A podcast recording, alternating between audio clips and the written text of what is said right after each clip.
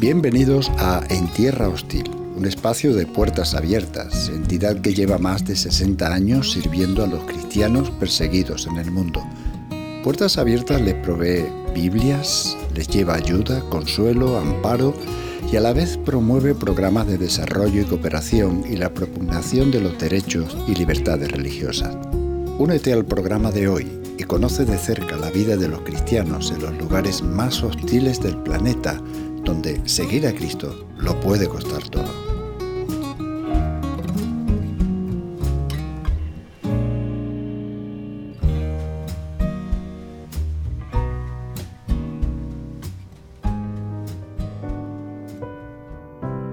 Rachel estaba temblando, escondida en el rincón más lejano de su casa, mientras golpeaba la puerta con fuerza. Lo que Rachel nunca esperó que sucediera, sucedió ese día. La policía secreta había venido a arrestarla. Miró a su hija de nueve años aferrada a su pecho con total temor. Este fue el precio que tuvo que pagar por ser líder de la Iglesia en Irán. Esto es ser madre cristiana bajo una persecución extrema. Amor, nada más que amor un amor intenso e interminable. Así fue como comenzó el viaje de Rachel con Cristo unos diez años atrás.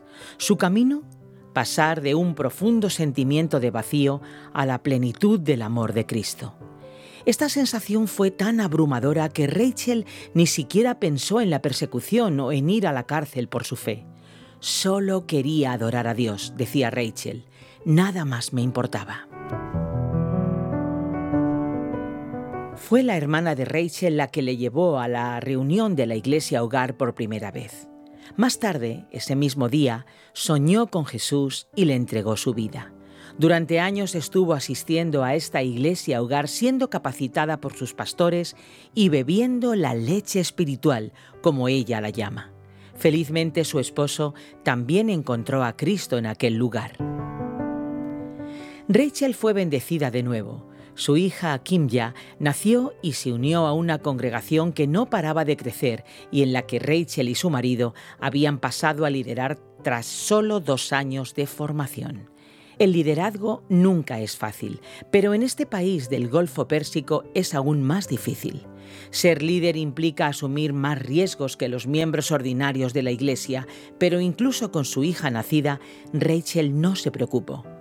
Por supuesto, los riesgos pasaban por mi mente de vez en cuando, pero siempre suavicé ese pensamiento diciendo, Dios nos protegerá, relata Rachel. Durante un tiempo Rachel siguió en esta dinámica. Obviamente había preocupaciones y eran muy cautelosos en la comunicación solo usaban teléfonos públicos para hablar entre ellos. Kimya y los otros niños crecieron en una iglesia bendecida con una escuela dominical, pero incluso ellos sabían que no debían hablar de la iglesia con sus compañeros de clase. Dios les dio sabiduría a nuestros hijos, dice Rachel.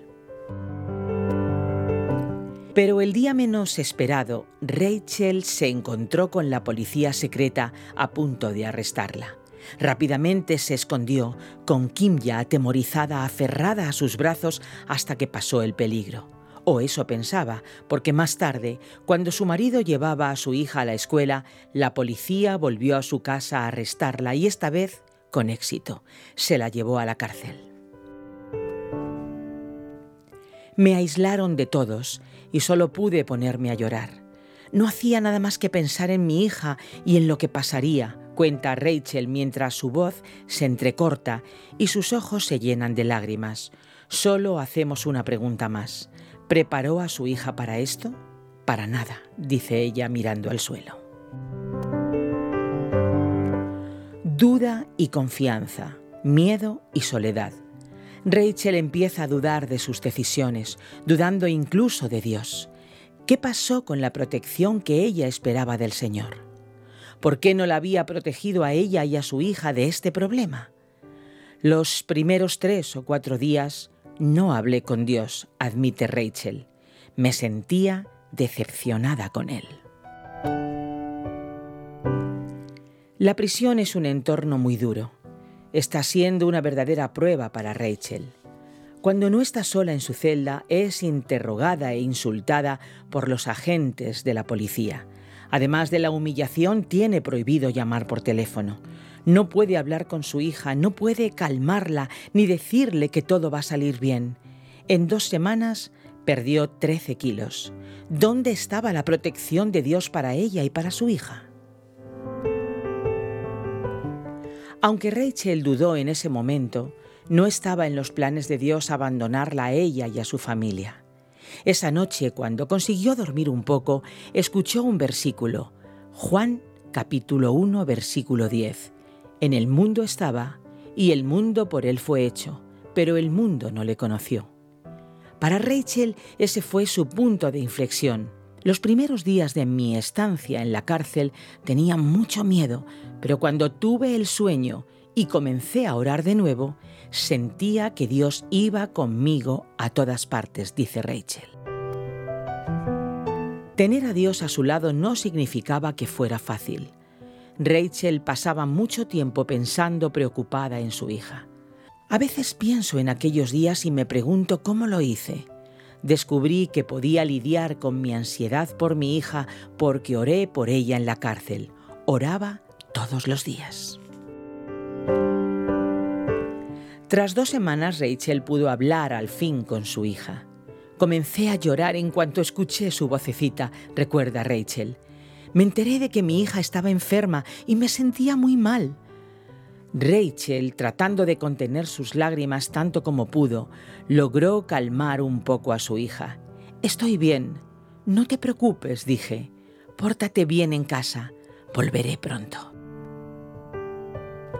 La mujer que estaba sentada al lado de Rachel había estado escuchando la llamada. Ella preguntó, ¿Por qué te lo pones tan difícil? ¿Todo por ese Cristo? Era una pregunta que Rachel había aprendido a responder en las semanas anteriores. Ella fue firme en su respuesta. Le dije a la mujer, Jesús es real y Él cambió mi corazón. Vale la pena darlo todo por Él en mi vida. Después de un mes en prisión, Rachel salió bajo fianza. Las palabras no pueden describir la felicidad que sintió cuando volvió a abrazar a su hija. No quería dejarme ir. Ella dijo, Mamá, por favor, no me dejes nunca más. Al sostener a su hija, Rachel sabía que si se quedaba en Irán, volvería a la cárcel y esta vez también podrían llevarse a su marido. Solo quedaba una opción, huir de Irán por muy difícil que fuera. Y así es como encontramos a Rachel, su marido y Kimya en una casa fuera de Irán luchando por llegar a fin de mes.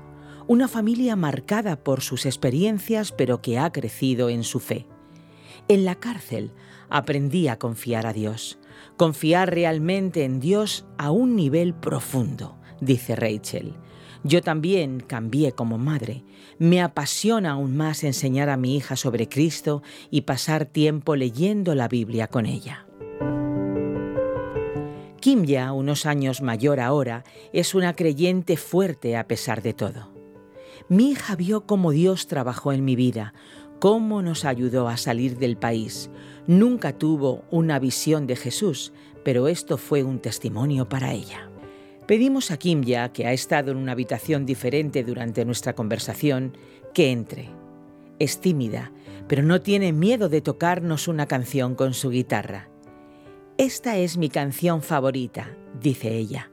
Cuando canto esta canción, aunque no puedo tocarla perfectamente, siento que estoy cerca del Señor.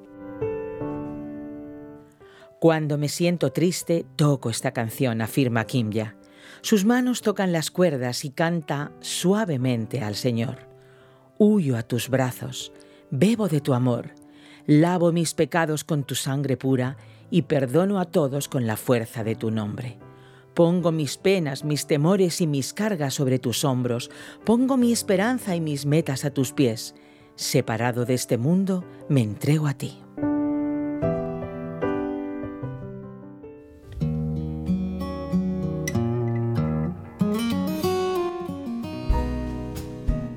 La historia que acabas de escuchar no es única. Cada año millones de cristianos tienen que hacer frente a diversas formas de persecución.